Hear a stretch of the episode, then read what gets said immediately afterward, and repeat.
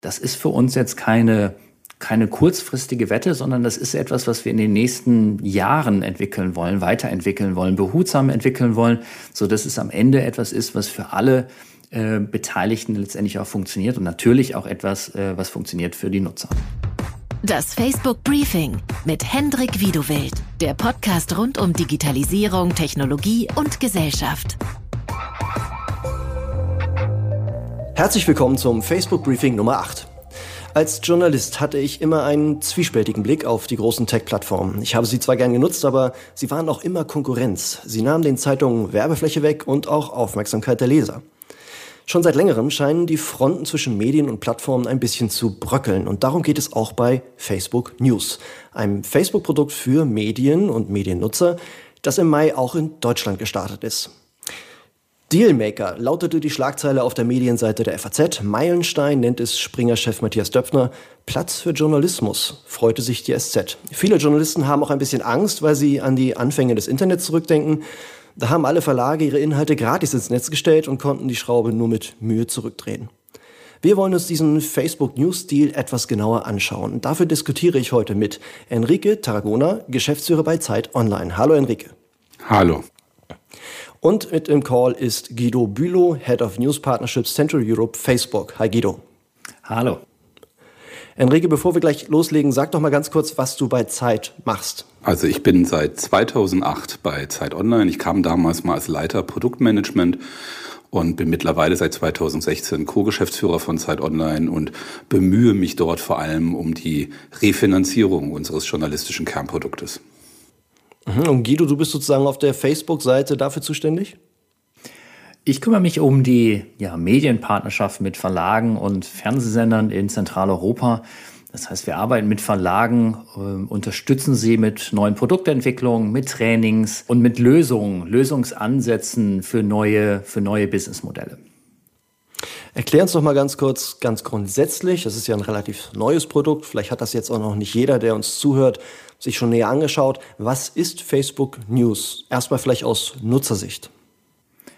Also Facebook News aus Nutzersicht ist ein zusätzlicher Ort für Nachrichteninhalte in der Facebook-App.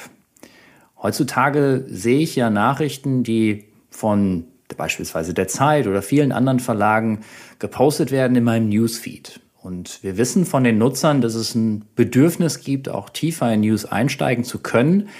Und ähm, die Logik des Newsfeed ist ja, dass ich nicht nur Nachrichten dort sehe, sondern eben auch Inhalte von meinen Freunden, Familienmitgliedern, aber eben auch von meinem Lieblingsfußballverein oder von einer Gruppe oder ähnlichem, sodass äh, Nachricht nicht der Kern ist des ähm, Facebook Newsfeeds, auch wenn der Name vielleicht irgendwie dazu verleiten mag, dass Nachrichten der Kern ähm, des Feeds sind. Ähm, wie gesagt, Nutzer haben gesteigertes Interesse, tatsächlich auch tiefer in Nachrichten einsteigen zu können. Und gerade wir als Team wollen natürlich auch dem Rechnung tragen.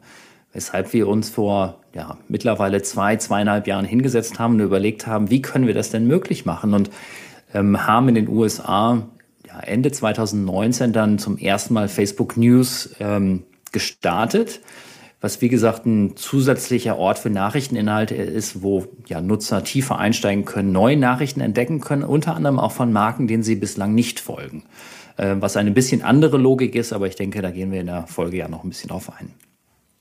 Genau, vielleicht kannst du noch einmal den Unterschied klar machen. Dieses Facebook News gibt es nur in der App. Und bislang gab es aber ja auch schon Zeitungsartikel von FAZ, Zeit, Süddeutsche etc. innerhalb des Newsfeeds, also des alten Newsfeed, sage ich mal so, oder des normalen, auch mit privaten Dingen ähm, gefüllten Newsfeed, richtig? Richtig. Also ähm, ich habe deshalb App gesagt, weil die meiste Nutzung natürlich bei uns in der App stattfindet. Aber natürlich gibt es Facebook News auch auf dem Desktop.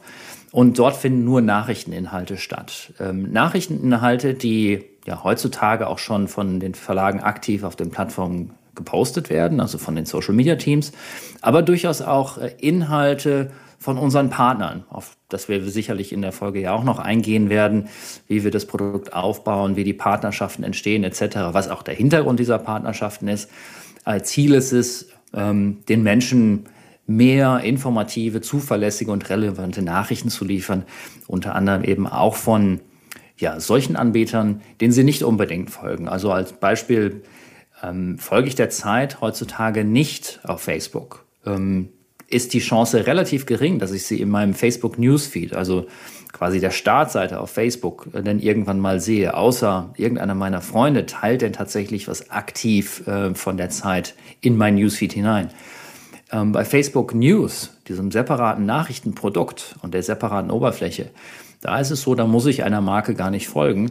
Da geht es tatsächlich um die nachrichtliche Relevanz. Ähm, also wenn ich mich stärker für ein bestimmtes Thema interessiere, ähm, ist es so, dass ja sowohl unser Algorithmus beziehungsweise die, die dahinterliegende Technik und aber auch Menschen, äh, Journalisten, die uns dabei unterstützen, relevante Nachrichten für Nutzer auszuspielen, auszusuchen und ähm, ja, so entsprechend ein Angebot zu machen, was stark personalisiert ist und meinem ja, Nutzerbedürfnis dann auch entspricht.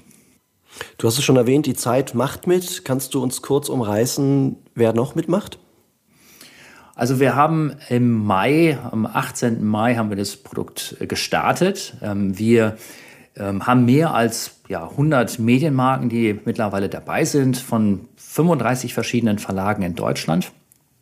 Ähm, Zeit ist einer dieser Verlage, die dabei sind. Spiegel ist dabei, Frankfurter Allgemeine Zeitung, Handelsblatt, ähm, die Potsdamer Neueste Nachrichten, aber eben auch eher was Regionales, wie beispielsweise eine Lausitzer Rundschau. Ähm, die Watz ist auch mit dabei, aber auch sehr ja, spezifische Nachrichtenangebote, wie beispielsweise eine Wirtschaftswoche oder Heise. Also ein sehr, sehr breites Spektrum, was sich am Ende auch ähm, so weit ausdehnt, dass auch unterhaltende Nachrichten mit dabei sind, um einfach ja am Ende ähm, ein möglichst breites Angebot den Nutzern machen zu können, die ein Interesse an Nachrichten im weitesten Sinne haben.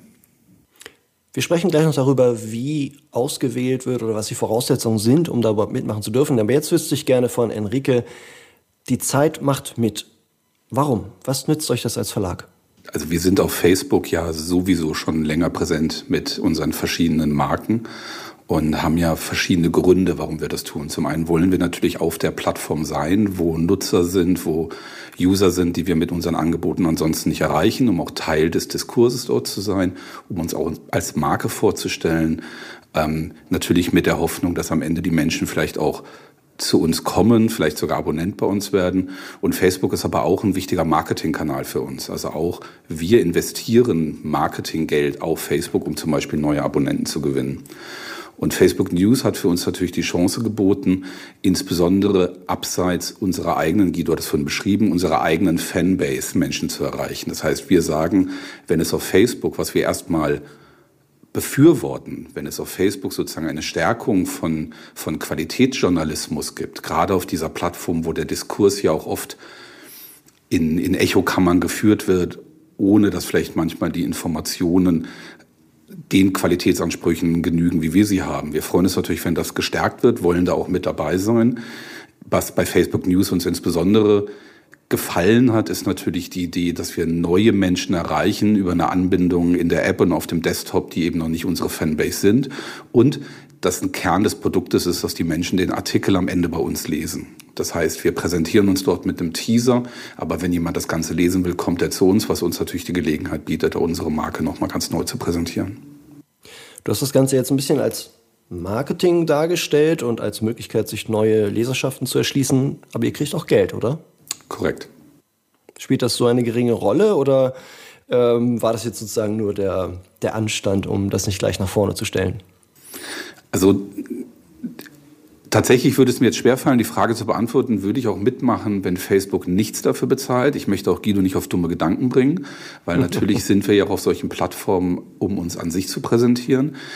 Aber dass uns, ähm, dass wir Geld bekommen, weil wir unsere Inhalte dort präsentieren, ist natürlich für uns erstmal ein positives, positives Zeichen.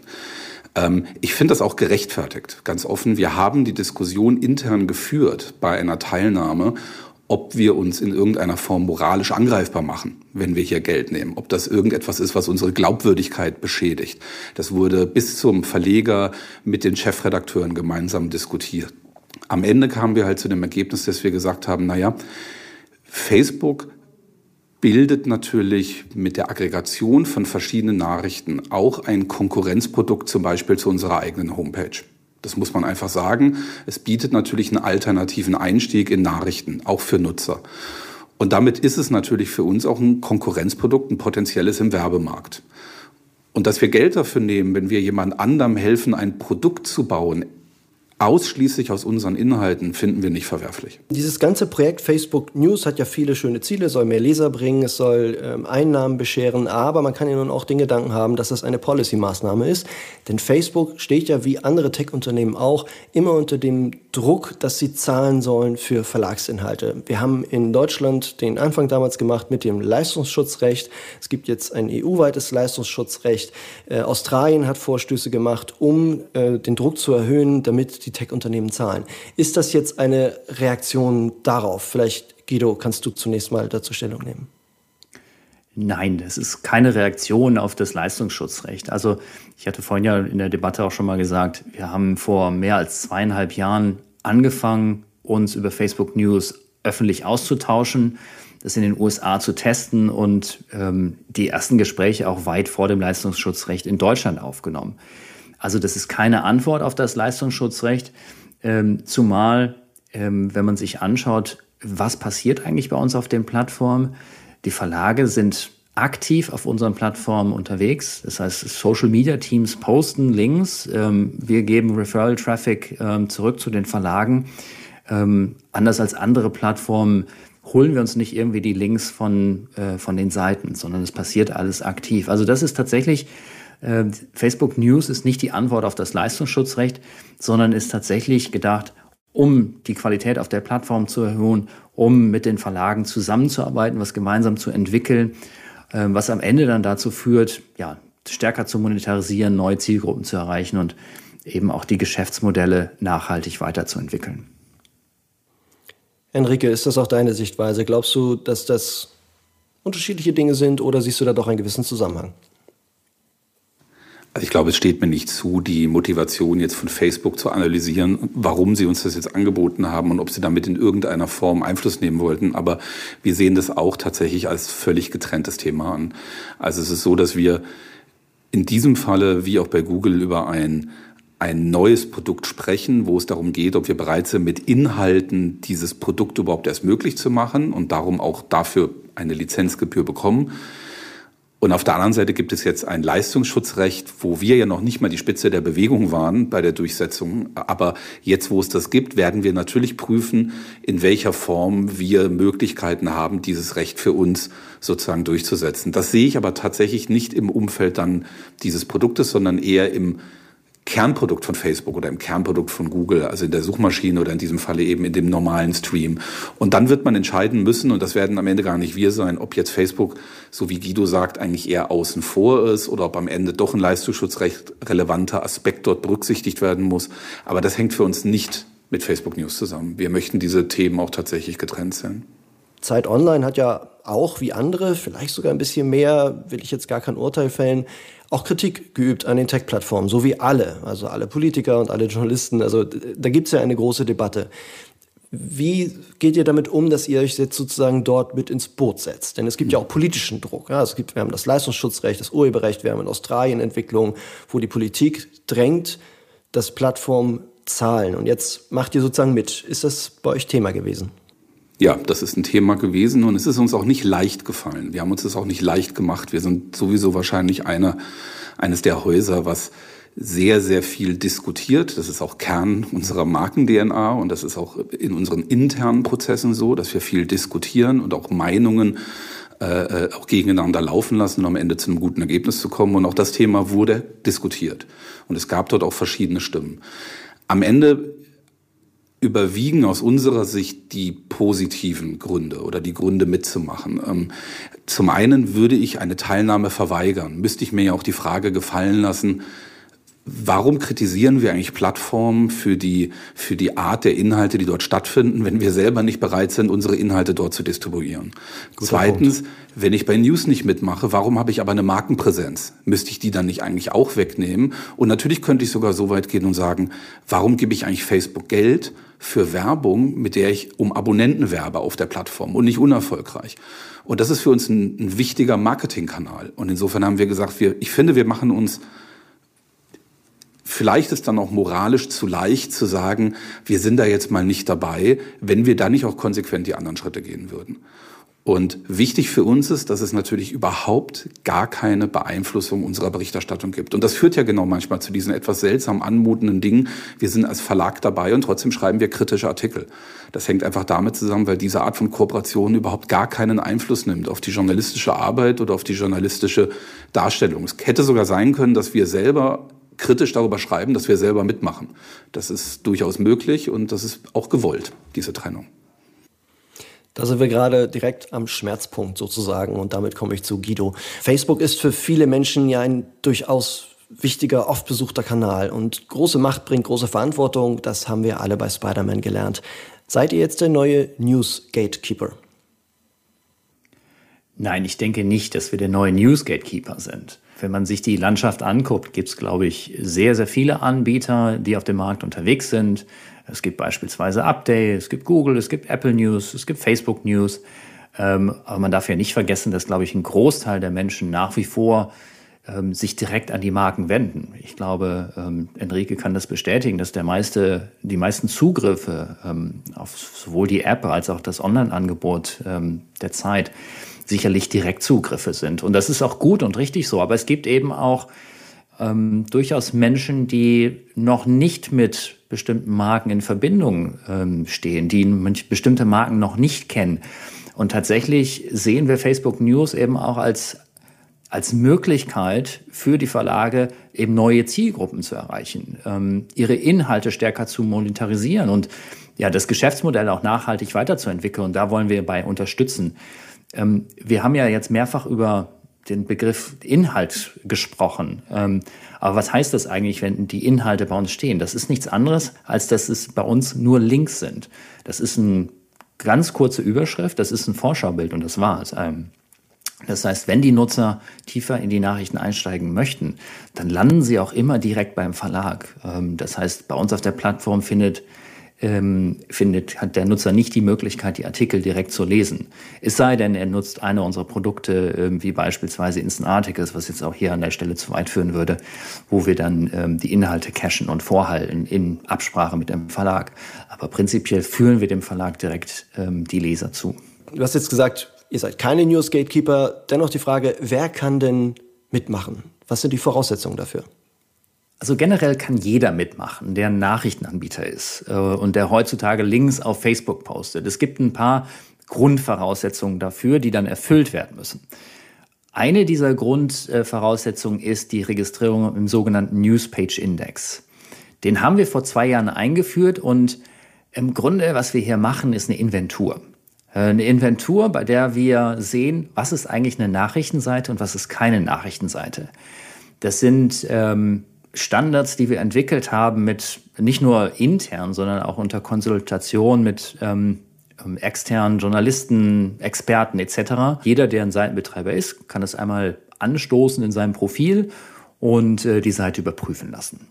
Und das zweite bzw. dritte, das ist die Einhaltung unserer Gemeinschaftsstandards beziehungsweise die auch Einhaltung unserer allgemeinen Richtlinien zur Integrität. Also, dass kein Engagement-Baiting betrieben wird, kein Clickbaiting, keine Falschinformationen gepostet werden, um auch da sicherzustellen, dass wir ein Mindestmaß an Qualität in Facebook News auch haben.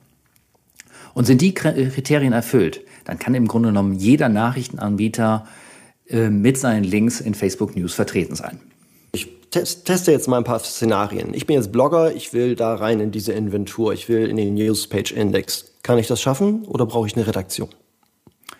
Also die, die ähm, Standards sind offengelegt. Also du musst beispielsweise ähm, dann Zeitstempel an den Artikeln haben. Du musst eine aktuelle Nachrichtenversorgung sicherstellen, also non-timely Content, also etwas, was im Grunde in jede Jahreszeit passt und immer wieder aus der Schublade geholt wird passt jetzt nicht in die Definition von ähm, tagesaktuellem Journalismus. Ähm, wir haben auch noch weitere Kriterien, wie beispielsweise, dass der Autor genannt wird oder aber auf der Seite ähm, es tatsächlich auch eine Übersicht gibt der Redakteure. Und ähm, wenn man diese Kriterien erfüllt hat, dann, wie gesagt, äh, landet man auch im Newspage-Index und hat die Möglichkeit, dann auch bei Facebook News mit dabei zu sein.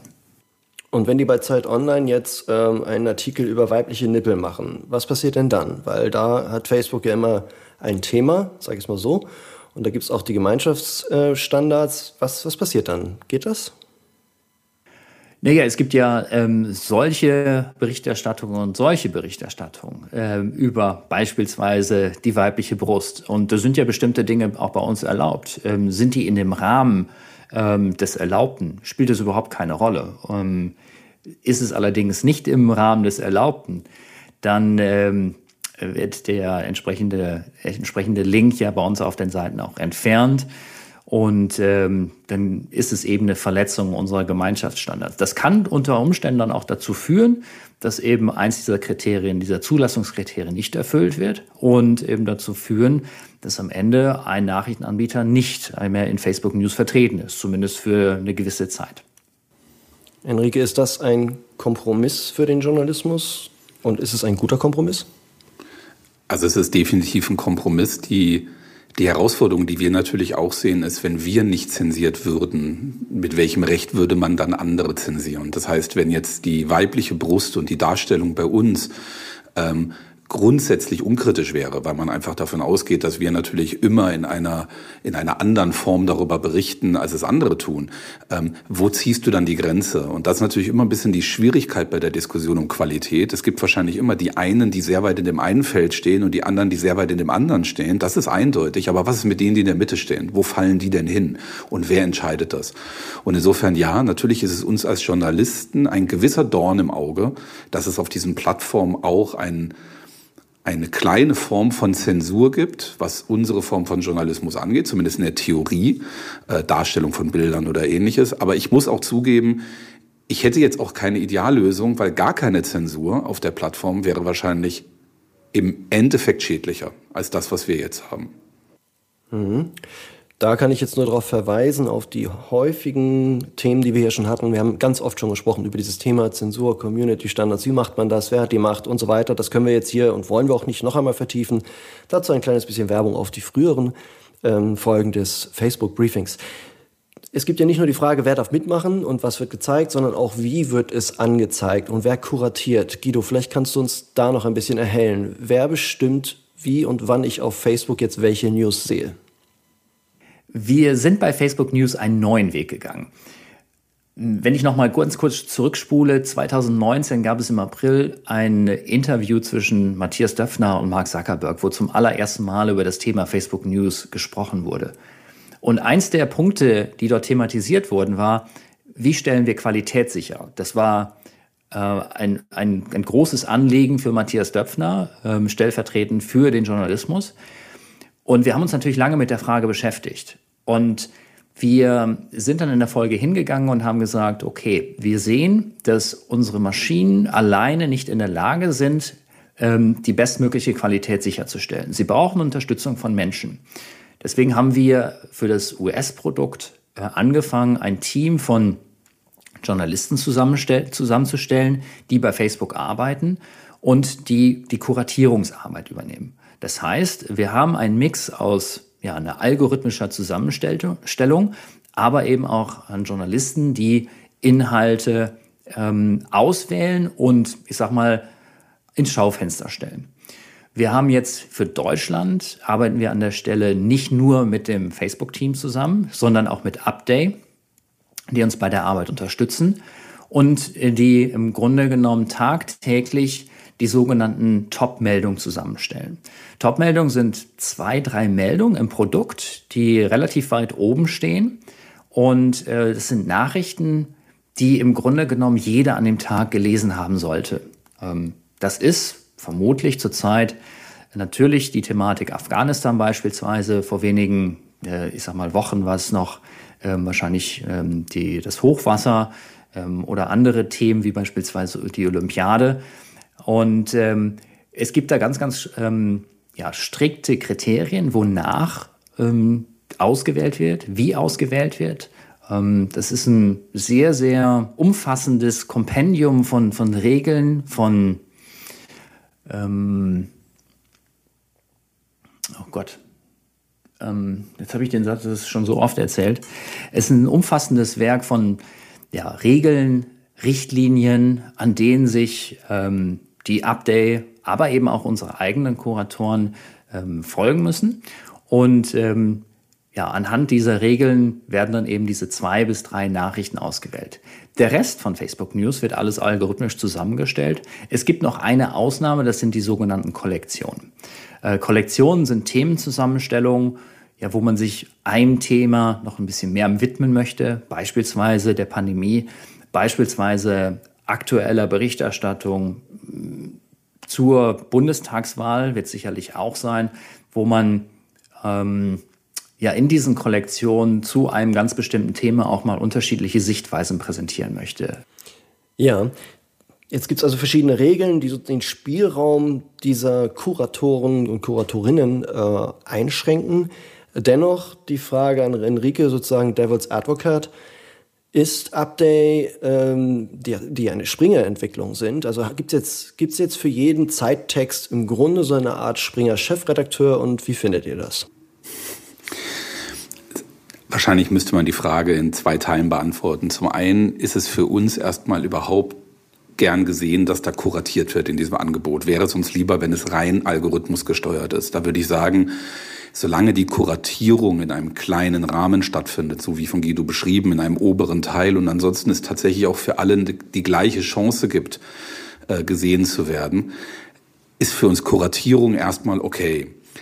Dass diese Kuratierung von einer von einem Unternehmen aus der Springer-Gruppe durchgeführt wird, hat uns jetzt nicht unbedingt erfreut. Es wäre sicherlich für uns erstmal leichter gewesen zu verdauen, wenn man gesagt hätte, das sind äh, Facebook-eigene Angestellte oder ein Gremium oder äh, keine Ahnung, die DPA oder wer auch immer möglicherweise sich da dann für irgendwie äh, äh, in Stellung gebracht hätte. Ich möchte jetzt aber den Kollegen von Update nicht sozusagen im Vorfeld schon Befangenheit vorwerfen, sondern wir beobachten das natürlich und gucken uns das an. Und wenn wir den Eindruck gewinnen würden, dass es dort in irgendeiner Form eine gesteuerte Kuratierung gibt zugunsten von Springer, dann hätten wir damit natürlich ein Problem. Aktuell sehen wir das nicht. Aber ja, es ist natürlich ein Thema, was in den Verlagen erstmal für eine gewisse Irritation gesorgt hat. Wahrscheinlich auch, weil Springer natürlich nochmal so eine ganz besondere Positionierung bei dem Thema hat, Zusammenarbeit mit Plattformen und Leistungsschutzrecht. Das hat dem Ganzen natürlich nochmal so eine, so eine zusätzliche Würze gegeben in der Diskussion. Vielleicht bevor du auf das Thema ähm, Springer gehen willst.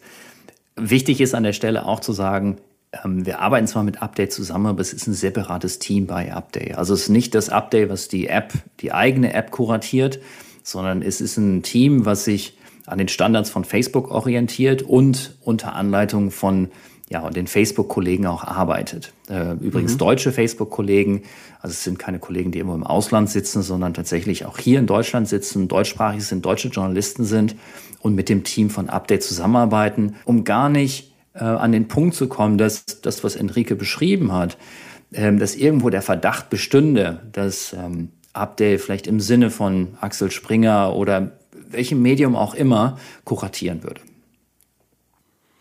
Ja, es ist ja auch deswegen nicht ganz unwichtig, weil ja damit sicherlich auch die ähm, Honorierung zusammenhängt, oder? Also das Geld, was ausgeschüttet wird oder wie auch immer das funktioniert, oder? Vielleicht könnt ihr beide zu dem Thema noch, noch einen Takt sagen. Guido, vielleicht zuerst. Also die Vergütung hat nichts mit der Ausspielung bei Facebook News zu tun. Ähm, wir haben ein System entwickelt, ähm, das auf objektiven Kriterien erstmal beruht. Und ähm, jeden Vertrag, den wir abgeschlossen haben mit den Verlagen, basiert auf ähm, vordefinierten Grundsätzen. Also, und in den Gesprächen mit den Verlagen haben wir auch immer gesagt, es geht nicht darum, dass wir, dass wir kurzfristig mit dem Produkt Erfolg haben, sondern das ist was lang angelegtes, sodass wir versuchen, über die nächsten Jahre das Produkt erfolgreich zu machen. Und dass das natürlich sein kann, dass man vielleicht an der einen Stelle mal mehr oder weniger Referral-Traffic sehen kann. Im Laufe dieser Entwicklung haben wir gesagt, wir, wir wollen da gar keine Leistungsabhängigkeit in den Verträgen drin haben, ähm, sondern ähm, die Freiheit haben, das Produkt in Ruhe weiterzuentwickeln, um es erfolgreich zu machen für die Verlage, aber natürlich eben auch für uns und für die Nutzer, weil wenn das Produkt von den Nutzern am Ende ähm, genutzt wird, ähm, erfolgreich genutzt wird, nachhaltig genutzt wird, hat das natürlich auch einen nachhaltigen Effekt für die Verlagsbranche und die Zeit wollen wir uns geben, weshalb wir diese, ja, dieses ähm, leistungsoptimierte, ähm, was man möglicherweise hätte einbauen können, gar nicht drin haben. Das heißt, die, was gezahlt wird, hängt im Wesentlichen dann davon ab, wie großartig die Marke ist, wie gut da verhandelt wird etc., aber nicht davon ab, wie oft jetzt von Verlag A, B oder C die Inhalte bei Facebook News tatsächlich ausgespielt werden und die das Produkt und Facebook ähm, letztendlich aufwerten. Richtig. Wir haben, ähm, wie gesagt, wir haben ein System entwickelt. Äh, wir haben uns die Verlagslandschaft genau angeschaut und ähm, natürlich bestehen Unterschiede zwischen, ich sage jetzt mal, ähm, Zeit und ähm, in der Lokalzeitung Unterschiede hinsichtlich der Reichweite. Und dem muss man in irgendeiner Art und Weise auch gerecht werden. Und ich denke, ähm, wir haben ein Modell äh, gefunden, was wie gesagt auf objektiven Kriterien beruht, um dem Ganzen gerecht zu werden. Henrike, du hast jetzt eben schon gesagt, ihr schaut euch an, wie das ausgespielt wird und hofft einfach jetzt darauf, dass das alles sozusagen fair bleibt, alle nach einigermaßen nachvollziehbaren Kriterien angezeigt werden. Ähm, das macht ihr jetzt regelmäßig, ihr guckt also darauf, sprecht darüber, aber es gibt jetzt keinen formalen Prozess, dass ihr so sagen könnt, hier Facebook, wir müssen jetzt mal reden, äh, so geht das nicht, oder dass ihr den Update-Leuten jetzt mal eine Mail schickt oder sowas. Da gibt es jetzt nicht irgendwie einen, einen Prozess. Es gibt jetzt keinen formal festgelegten Prozess, sondern wir, wir haben ein Team bei uns in der Redaktion, was sich natürlich auch um die äh, verschiedenen Plattformen kümmert. Und natürlich haben die auch ein Auge darauf, was dort passiert, welche Inhalte dort kommen. Auch die Weiterentwicklung des Produktes sind wir ja quasi im Austausch mit Facebook, genauso wie wir da mit Google auch im Austausch sind für deren äh, äh Produkt. Und ähm, würde uns jetzt auffallen oder anderen Verlagen das auffallen und die würden mit uns in Kontakt treten, dann würden wir natürlich mit Facebook das Gespräch suchen. Aber es gibt jetzt kein, keine Review-Runden, die jetzt wöchentlich tagen, wo wir dann irgendwie uns zusammenkommen. Nein. Ja, vielleicht an der Stelle. Also wir sehen das wirklich auch als Chance, die Verlage mitzunehmen, an dieser Produktentwicklung mitzunehmen, teilhaben zu lassen, weshalb wir regelmäßige Runden haben mit allen Verlagen, wo wir erstmal ein Update geben, wo stehen wir eigentlich mit dem Produkt gerade, was sind, ja, was sehen wir, was haben wir ausprobiert, was wollen wir ausprobieren, ähm, um da möglichst viel Transparenz auch ähm, in das Produkt zu bringen. Weil wenn, wenn vielleicht eins gefehlt hatte in den letzten Jahren, äh, wenn wir Produkte entwickelt haben oder ähm, irgendwelche Dinge ja, weiterentwickelt haben, dann sicherlich das Thema Transparenz. Und dem wollen wir hier Rechnung tragen, indem wir die Verlage halt mitnehmen und ja in möglichst offenen Runden die Möglichkeit geben, ja Feedback zu geben, äh, Fragen zu stellen, direkt an unser Produktteam, aber eben auch an die Kuratoren, um ja möglichst viel ja die Verlage auch zu involvieren, weil nochmal, ähm, das ist für uns jetzt keine keine kurzfristige Wette, sondern das ist etwas, was wir in den nächsten Jahren entwickeln wollen, weiterentwickeln wollen, behutsam entwickeln wollen, so dass es am Ende etwas ist, was für alle äh, Beteiligten letztendlich auch funktioniert und natürlich auch etwas, äh, was funktioniert für die Nutzer. Enrique, ähm, dich wollte ich noch ganz kurz fragen. Gibt es irgendwelche Ideen oder jetzt schon ähm, Tendenzen in der Redaktion auch mal ein Stück zu schreiben, das vielleicht besonders gut gerade passt zu einer Facebook-Kollektion oder wo man sagt, das wäre doch was, wo Facebook-Nutzer, die ansonsten jetzt nicht gerade in Nachrichten baden, wie man die erreichen kann. Denn das ist ja Teil des Ziels, dass man Leute auch für Nachrichten wieder neu begeistern kann, neu erreichen kann. Also wir haben jetzt im Moment keine akuten Pläne, dass wir jetzt, sage ich mal, Journalismus nur noch für bestimmte Plattformen machen, sondern wir machen den Journalismus in der Regel immer so, dass er überall stattfindet, auch auf unserer eigenen Webseite natürlich. Ähm, was aber schon der Fall ist, ist, dass wir im Team überlegen, welche von unseren Inhalten sind besonders geeignet, an einer Stelle ausgespielt zu werden. Jetzt ist es so, dass wir bei Google selber da ein bisschen mehr Einfluss drauf nehmen. Bei Facebook wurde ja gerade gesagt, es ist der Algorithmus und auf der anderen Seite das Kuratierungsteam. Da ist unser direkter Einfluss unmittelbar ein bisschen geringer. Da würden wir dann eben über das von Guido beschriebene Verfahren hingehen und sagen, wir wollen mal mit euch darüber reden, wie wir das Produkt weiterentwickeln können. Aber konkret, wir schreiben keine Artikel im Moment für bestimmte Plattformen. Das ist nicht geplant. Mhm. Ich möchte das jetzt nicht für alle Ewigkeit ausschließen, weil dafür passiert in unserer Welt zu viel und zu schnell, als dass man sich, glaube ich, für einen längeren Zeitraum festlegen sollte. Also vielleicht an der Stelle, unsere Absicht ist auch nicht, ähm, vielleicht an dieser Stelle, unsere Absicht ist auch nicht, dass äh, die Zeit oder irgendein anderer Nachrichtenanbieter anfängt, ähm, Artikel zu schreiben, die auf der Plattform irgendwie bestmöglich funktionieren. Ich glaube, worüber man nachdenken muss, ähm, zukünftig ist, wie funktioniert denn Storytelling auf den Plattformen am besten? Ich glaube, ähm, da machen sich ja schon viele Verlage Gedanken, beispielsweise mit dem Aufkommen von Stories oder Reels oder anderen ja, Formen, neuen Formen des Storytellings, gibt es halt immer mehr Möglichkeiten. Und ich denke, die muss man in Zukunft nutzen. Aber ähm, was wir den Verlagen auch im Gespräch sagen, ist, dass sie im Grunde genommen das, was sie heute an an, an Artikeln machen, auch gar nicht ändern sollen, ihre Strategie auf Facebook auch erstmal gar nicht ändern sollen, sondern so weitermachen wie bisher auch. Ähm, wie gesagt, das Einzige wäre in Zukunft zu gucken, wie kann man die Art und Weise des Storytellings verändern. Aber ähm, in die journalistische Arbeit wollen wir uns an der Stelle ganz klar auch überhaupt nicht einmischen. Enrique, lass uns mal ein bisschen in die, äh, den Blick in die Ferne schweifen lassen. Ähm, du bist im Journalismus, ich bin es auch, zumindest mit Teilen. Wir machen uns ja irgendwie den ganzen Tag lang Gedanken, wie kann das weitergehen? Äh, liegt die Zukunft des Journalismus ein Stück weit im Schoß der Plattform? Weil andere Plattformen haben ja ähnliche Konzepte, du hast eben schon Google erwähnt. Ist das der richtige Weg? Ich glaube, die Frage muss man im Zusammenhang der Entwicklung der Geschäftsmodelle von jetzt zum Beispiel Verlagen wie uns beurteilen wir kommen aus einer Welt, wo wir in der digitalen, in unseren digitalen Produkten ausschließlich uns eigentlich über Werbeerlöse refinanziert haben. Ähm, da ging es uns vor allem darum, möglichst viel Reichweite zu erzielen, die wir dann natürlich auch im Werbemarkt bestmöglich verkauft haben. Und seit einigen Jahren hat sich das ja radikal gewandelt, glücklicherweise. Also es ist ja vielen Verlagen, auch uns gelungen in den letzten Jahren, das Thema Paid Content in einer Form zu entwickeln, die wir wahrscheinlich alle gar nicht vorhergesehen hätten. Ähm, irgendwie scheint es ein glückliches Zusammenkommen gegeben zu haben aus den passenden Endgeräten, den passenden Nutzern, den passenden Produkten. Ich weiß gar nicht, was am Ende wirklich die Gründe waren, aber tatsächlich hat sich unser Geschäftsmodell dadurch radikal gewandelt. Das heißt, wir sehen mittlerweile, dass der weit größere Teil unseres Umsatzes, den machen wir mittlerweile mit zahlenden Abonnenten die einen Teil unseres Contents lesen dürfen, der anderen Leuten verschlossen ist, die nicht bezahlen. Damit wird natürlich die Webseite, die freie Webseite, auch eine Art Vertriebskanal, die Menschen attrahieren soll, denen wir dann sozusagen das Angebot machen, Abonnent zu werden. Und jetzt gibt es natürlich eine Entwicklung. Je erfolgreicher das Abo wird, desto größer ist natürlich auch der Druck auf der Webseite, immer mehr Inhalte zu verschließen. Das kann man ja gar nicht leugnen. Also rein, rein vom Geschäftsmodell her gibt es so eine Tendenz, immer mehr Artikel zuzumachen, um immer mehr Abonnenten zu gewinnen, beziehungsweise die Abonnenten, die man gewonnen hat, glücklich zu machen und zu überzeugen, dass es sich lohnt. Und das wird wahrscheinlich die Bedeutung von Präsenzen außerhalb der eigenen Webseite steigern. Weil wir werden natürlich immer stärker irgendwo anders auch neue Leute ansprechen müssen, weil wir irgendwann einfach die Menschen auf der eigenen Seite entweder schon gewandelt haben oder nie wandeln werden.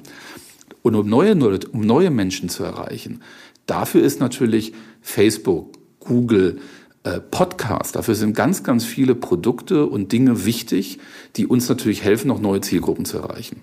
Und insofern würde ich sagen, ja, die die Platzierung unserer Inhalte auf diesen Plattformen ist auch langfristig strategisch wichtig, vor allem auch aus Marketinggründen, um sozusagen immer wieder neue Leute heranzuführen. Äh, Guido, das klingt jetzt ja so, als würde dieses Produkt mehr Leute an die Presse heranführen, an Medien heranführen, an sozusagen richtige Medien, also seriöse Medien, wo auch wirklich recherchiert wird und nicht nur Krawall geblasen wird. Welche Chancen siehst du denn für die Gesellschaft, für den Diskurs? Du sitzt ja sozusagen in einem Unternehmen, das immer wieder in der Kritik steht, weil ne, Fake News und, und virale Elemente eine, eine vordergründige Rolle spielen. Inwiefern ist dieses Projekt vielleicht eine Impfung gegen Fake News und Desinformation? Also ich habe ja eingangs bzw. vorhin schon gesagt, dass eine unserer Ziele natürlich auch ist, die Qualität auf der Plattform zu erhöhen und eine gewisse, ein gewisses Mindestmaß an Qualität auch sicherzustellen. Und durch die Mechanismen, die wir in Facebook News auch haben, dass Leute mit Marken konfrontiert werden, denen sie nicht zwangsläufig folgen. Ähm, also ein Beispiel, ich sitze jetzt in Hamburg und wir haben ja unterschiedliche Hamburger Medien hier. Ähm, vielleicht bin ich bislang der Hamburger Morgenpost nicht gefolgt und auf einmal ähm, werden mir Artikel von der Hamburger Morgenpost dann eben auch angezeigt beispielsweise. Ähm, das ist einer dieser Elemente, um den Leuten eben auch Zugang zu ja, unterschiedlichen äh, Medien, ja, unterschiedlichen Medienanbietern zu geben ähm, und vielleicht auch unterschiedliche Perspektiven auch zu geben. Also man kann das durchaus dann auch so interpretieren, dass es ein weiterer Weg ist, nicht nur die Qualität zu erhöhen, ähm, sondern eben tatsächlich auch, sagen wir mal, das, was wir möglicherweise sonst auf der Plattform auch sehen, ähm, das, was du gerade angesprochen hast und gegen das wir auch vorgehen, ähm, ein weiteres Mittel ist, um gegen Falschmeldungen, Clickbaiting, Engagementbaiting und viele andere Themen, ähm, die uns beschäftigen, ähm, auch da entgegenzugehen. Enrique, Guido hat jetzt ein relativ positives Bild gezeichnet, hat gesagt, ja, das kann durchaus auch helfen, gegen Desinformation und Fake News vorzugehen. Phänomene, die auch durch die Plattform oder maßgeblich sogar durch die Plattform insgesamt, welche auch immer, ähm, befördert werden. Würdest du diese recht positive Sicht teilen? Ist das ein Dienst auch an der Gesellschaft? Kann das unser Verhältnis zu Medien verbessern? Also ich bin überzeugt davon, dass recherchierte und, und Informationen eine Basis und eine Grundlage sind für einen gesellschaftlichen Diskurs. Es ist unheimlich schwierig, miteinander zu sprechen, wenn wir gar nicht mehr wissen, ob das, was wir uns sagen, in irgendeiner Form der Wahrheit entspricht. Und da glaube ich schon, haben Medien ähm, eine wichtige Aufgabe, auch Menschen mit Informationen, mit Argumenten zu versorgen, damit die dann wiederum in den Austausch gehen können.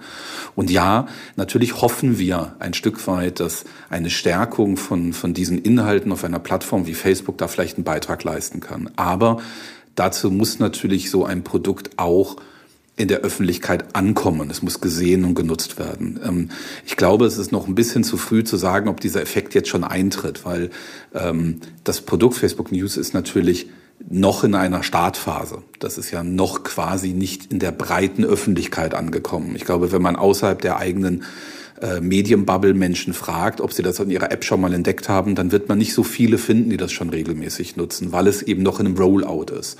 Und ich glaube, das ist sicherlich die, mein Wunsch an Facebook, ist so ein Produkt dann auch wirklich entsprechend forciert als Feature nach vorne zu stellen. Weil ich glaube schon, dass ansonsten, wenn es unter Ausschluss der Öffentlichkeit stattfindet und am Ende nur von Verlagsmanagern und Redakteuren genutzt wird, die sowieso diese Informationen alle kennen, dann mag das unserer Eitelkeit dienen und dann mag uns das ein bisschen Geld bringen, aber dann wird es keinen gesellschaftlichen Beitrag leisten. Guido, bevor wir ganz zum Schluss kommen, kannst du uns vielleicht noch einen kleinen Ausblick geben?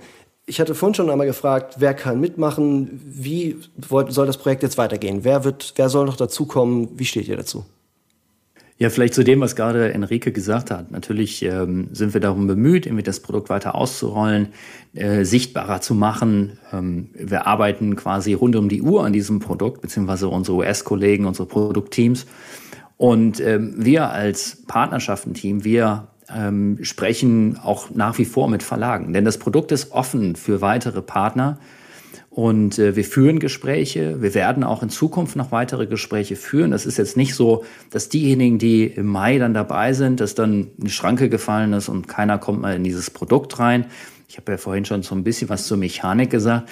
Ähm, und darüber hinaus ähm, gibt es, werden, wird es auch in Zukunft noch weitere Partnerschaften geben. Also ähm, bei Interesse gerne auf Facebook zukommen und äh, wir führen da gerne Gespräche und geben auch noch einen weiteren Einblick in ähm, sicherlich etwas, ein etwas komplexeres Produkt, äh, die Zusammenhänge, unsere Gedanken dort hinter und ja, treten da gerne dann in Austausch, um zu sehen, inwiefern möglicherweise eine Partnerschaft an der Stelle auch Sinn macht. Die Frage muss man sich natürlich auch immer stellen.